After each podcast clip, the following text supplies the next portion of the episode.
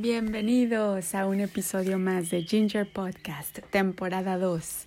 En este podcast aprendemos sobre la Biblia. Recuerden que la temporada 1 es para niños y la temporada 2 es para los que hemos nacido de nuevo y queremos seguir desarrollándonos en el espíritu. Porque cuando nacemos de nuevo somos como bebés en el espíritu. Ya somos una nueva creación, pero tenemos que adquirir todas las facultades que se nos, nos han sido otorgadas cuando nacemos de nuevo. Es igual que la vida de un bebé.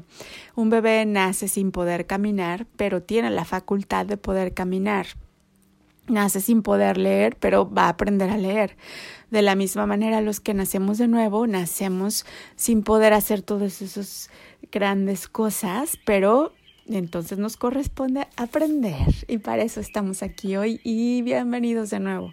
Quiero darle las gracias a mi Señor Dios, mi Señor Jesucristo, mi Redentor, mi Padre, mi todo, por esta oportunidad de estar aquí y quiero pedir la presencia del Espíritu Santo en este podcast porque sabemos que es importantísimo tener el discernimiento del Espíritu Santo y su sabiduría, porque a través de este conocimiento que Él despierta en, en nuestro ser, a través de su Espíritu, nosotros somos libres, porque la verdad nos hará libres. Cuando el Espíritu Santo llega a morar dentro de ti y tú lees la Biblia, se te son reveladas las cosas con una nueva veracidad, una nueva fuerza. Es como es como si antes, por ejemplo, estuvieras comiendo siempre eh, sopa sin sal y de repente le pones sal y dices, wow, a esto tiene que saber una sopa. es lo mismo cuando llega el Espíritu de Dios a tu vida. Dices, wow, esto es la Biblia, nunca la había leído así antes. Bueno, pues es que el Espíritu es el traductor. Es el único libro que necesita que el traductor esté presente para que lo puedas leer. Ok, vamos a la epístola primera de Juan, Gloria a Dios, en el capítulo 4.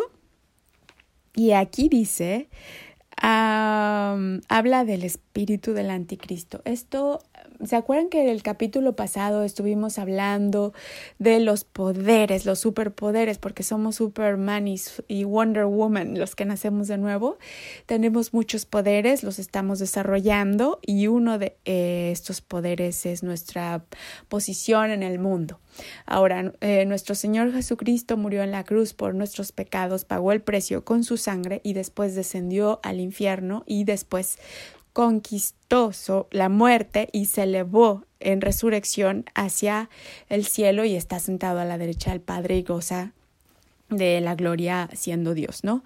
Entonces, em, el misterio de todo esto es que Él cargó nuestros pecados, pero quiere decir que nosotros estábamos, haz de cuenta que dentro de Él en esa cruz, y cuando Él bajó al infierno, bajamos con Él, pagó el precio y subió y subimos con Él y estamos sentados con Él, estamos dentro de Él. Por eso dice la Biblia, porque hemos muerto y ahora nuestra vida está escondida con Cristo en Dios. Eh, es un verso muy bonito de la Biblia en el Nuevo Testamento. Entonces, em, ¿cuál es nuestra posición en este mundo? Nosotros ya no somos de este mundo porque estamos, tenemos una vida nueva en Cristo, somos una nueva creación y eso lo vimos en el capítulo anterior cuando les dije que nos deshicimos y nos volvimos a hacer es como una alquimia. Somos una creación nueva, una especie nueva. Ya no somos iguales a los otros seres humanos, aunque parezca que sí. Créeme, este es un dogma de fe y tú lo vas a ver porque empiezas a tener esos superpoderes que te constatan que ya no eres igual a los demás. Ahora, ¿qué es lo que pasa? Que nosotros tenemos, llevamos el Espíritu de Dios dentro de nosotros y tenemos autoridad sobre el mundo. La gente que es del mundo y que está dominada por esos demonios nos va a em, confrontar. Son, es él porque está dominada por el oponente. ¿Quién es el oponente? Pues es el diablo, ¿no? ¿Qué es lo que pasó? Cuando Adán perdió, cuando Adán cayó en el de su gracia, en la que vivía con Dios, eh, el poder que Dios tenía destinado y que había creado para Adán sobre el mundo, porque Dios le dio poder a Adán sobre el mundo, eh, el diablo lo ganó. Cuando Jesucristo llega, entonces gana ese poder de nuevo, se lo quita al diablo y se lo, se lo da a sus, eh, mediante el Espíritu Santo, a nosotros. Nosotros tenemos poder sobre el diablo. Pero el diablo sigue teniendo poder sobre aquellos humanos caídos que no han sido generados de nuevo en Dios, recreados en Dios. Entonces, cuando nosotros vamos caminando por el mundo y te encuentras a seres humanos normales de los de antes que están dominados por el demonio, pues obviamente te van a confrontar porque esta es una lucha. Y ese, eh, lo que se está extendiendo por todo el mundo, que ahora ustedes están viendo, que está pasando las noticias, etcétera, siempre estaba aquí, es el espíritu del anticristo, solo que ahora, como estamos en los últimos días, pues se está manifestando con más fuerza porque se le es concedido. Nosotros, la Iglesia de Dios, somos el que restringe al enemigo y lo estamos restringiendo, pero tenemos que agarrar nuestro poder para poder restringirlo. Y la verdad nos hará libres. Entonces es a través del conocimiento como nosotros podemos tener ese poder. ¿Qué pasa cuando el diablo te confronta? Cuando entras en una confrontación, en una tentación muy grande. Por ejemplo, digamos que estás casado y te habla una exnovia y te invita a cenar. Ok es una tentación muy grande, digamos que tu matrimonio ya está un poco aburrido, lo que sea. ¿Qué es lo que se debe hacer en ese momento? Puedes decir, bueno, voy a cenar, no va a pasar nada. Esa es una opción. Em, es que no tengo la fuerza para, para decirle que no, etc. Bueno, no tienes que luchar esto solo, lo puedes luchar con Dios. Lo único que tenemos que hacer en esas situaciones o similares, ponte en cualquier ejemplo de situación de tentación, robar o lo que sea, mentir, hay que resistir. Por ejemplo, si te invitan a cenar, dices, Mm, déjame pensarlo y resiste, resiste, resiste. Si te vuelven a hablar, no contestes, resiste, resiste, resiste. Y la Biblia dice, resiste al diablo y el diablo saldrá huyendo. No te dice pelea, no te dice dale un knockout, no te dice grítale, no te dice este ve a que te hagan un exorcismo. No, hay que resistir, hay que poner esa fuerza de oponencia, como que me están tentando para, por ejemplo, mm, no sé, hacer una trampa en el trabajo. Algunos, ¿no? No, voy a resistir, voy a resistir, voy a darle largas, no lo voy a hacer y en algún momento ese diablo va a salir huyendo. Y eso es lo que nos da la Biblia, eso es lo que nos promete la Biblia. No te dice que el diablo se va a ir caminando, no, no te dice que el diablo más o menos se va a ir desanimando, no, te dice que va a llegar un momento en el cual va a salir huyendo. Eso quiere decir que va a salir corriendo despavorido. ¿Por qué? Porque tú tienes autoridad sobre él. Vamos a la primera epístola de Juan, en el verso 4. Hijitos, vosotros sois de Dios y los habéis vencido. ¿A quiénes habéis ya vencido? Al, al espíritu del anticristo porque mayor es el que está en vosotros que el que está en el mundo. Esto apréndetelo, lo puedes decir siempre. Mayor es el que está en mí que el que está en el mundo. Mayor es el que está en mí que el que está en el mundo.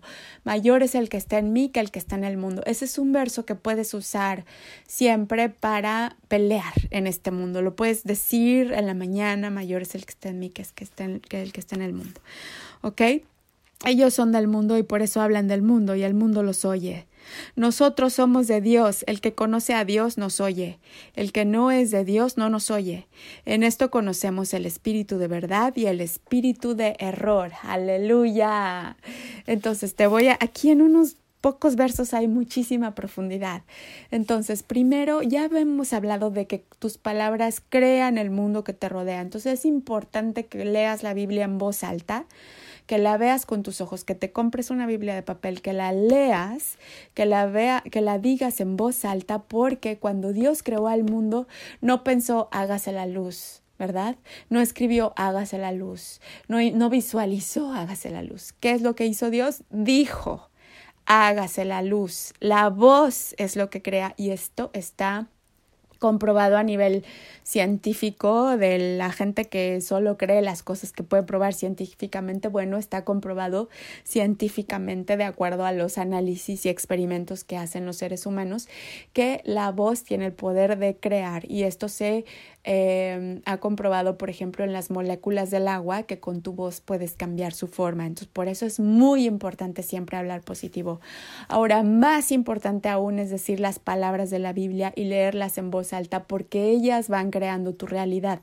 No se crea en un día porque es como ir formando algo como si fuera, sabes, una realidad hecha de barro. Entonces la tienes que ir formando con tu voz y poco a poco va tomando forma hasta que llega un momento en que digamos que las palabras son cosas y se van formando, se van acumulando como una nube arriba de ti hasta que llega un momento en que llueven encima de ti. Por eso si dices la prosperidad es mía en Jesucristo, la prosperidad es mía, va a llegar un momento en que vas a prosperar. Va a llover, esa nube se está llenando y llenando y llenando de tus palabras hasta que llueve. Y lo mismo con las palabras negativas, así que hay que tener cuidado. Entonces, te está, te está, diciendo aquí la primera epístola de Juan en el verso 4 que nosotros somos de Dios y que ya vencimos por eso al espíritu del anticristo y que también los que son del mundo no nos oyen y los que son de Dios nos conocen, pero el que no conoce a Dios no nos oye. Entonces, esto te está hablando de un nivel en el cual nosotros nos podemos comunicar a nivel espíritu entre gente que ya ha sido recreada en Dios. Entonces yo, por ejemplo, cuando voy a una iglesia maravillosa a la que pertenezco, no necesito decir nada, estamos todos vibrando en la misma frecuencia y somos una gran familia y nos amamos los unos a los otros como Dios nos ha amado. Uh, hay sabiduría, hay gente que no, no fue ni siquiera a la escuela y tiene una gran sabiduría. Y esa bienaventuranza del Espíritu se sienta entre nosotros y con pocas palabras nos comunicamos, estamos unidos por una misma visión, por, una por un mismo amor a Dios, por una misma bienaventuranza, por una misma situación de espíritu. Y cuando voy al mundo y empiezo a hablar con la gente del mundo, veo que ellos todavía están este, poniendo, más importante el dinero que su prójimo, es más importante sus intereses que su prójimo, es más importante. Viven en otra realidad. Y cuando tú les hablas de Dios, muchas veces te confrontan. ¿Por qué? Porque no te pueden oír, porque no tienen eso que se necesita para oírte. Entonces, ¿Qué es lo que podemos aprender? Ok, que nosotros ya hemos vencido al mundo. Cuando tú eres una nueva creación, solo tienes que resistir al enemigo y poco a poco te vas a ir librando del el mal, que así eh, cuando decimos el Padre nuestro, decimos líbranos del mal. Dios nos libra del mal cuando resistimos al enemigo y podemos vivir de acuerdo al propósito que Él tiene sobre para nosotros. Te voy a ir contando más. Otros de sus propósitos es que tenemos vida eterna, tenemos prosperidad, tenemos salud perfecta, tenemos en verdad tantas cosas, pero hay que tener fe. Dios responde a la fe y las palabras de la Biblia dichas en fe son importantísimas. Cuando tengas tiempo, lee la Biblia, léela en voz alta, en voz alta, lee los salmos, empieza a llenar esas nubes arriba de ti para que no tengan de otra más que llover sobre ti y que sea una lluvia de bendiciones. Deseo que la paz de Dios te acompañe siempre. Enhorabuena. Y si conoces a alguien que no ha nacido de nuevo, por favor, guíalos a nuestro Ginger Secrets en Instagram. Ahí está la oración para nacer de nuevo. Y en este Ginger Podcast, en la temporada 1 y en la temporada 2, también está esa oración para nacer de nuevo. Dila pronto, que no tenemos tanto tiempo. Y recuerda compartir la verdad de Dios, porque la verdad nos hará libres. Hasta pronto. Gracias.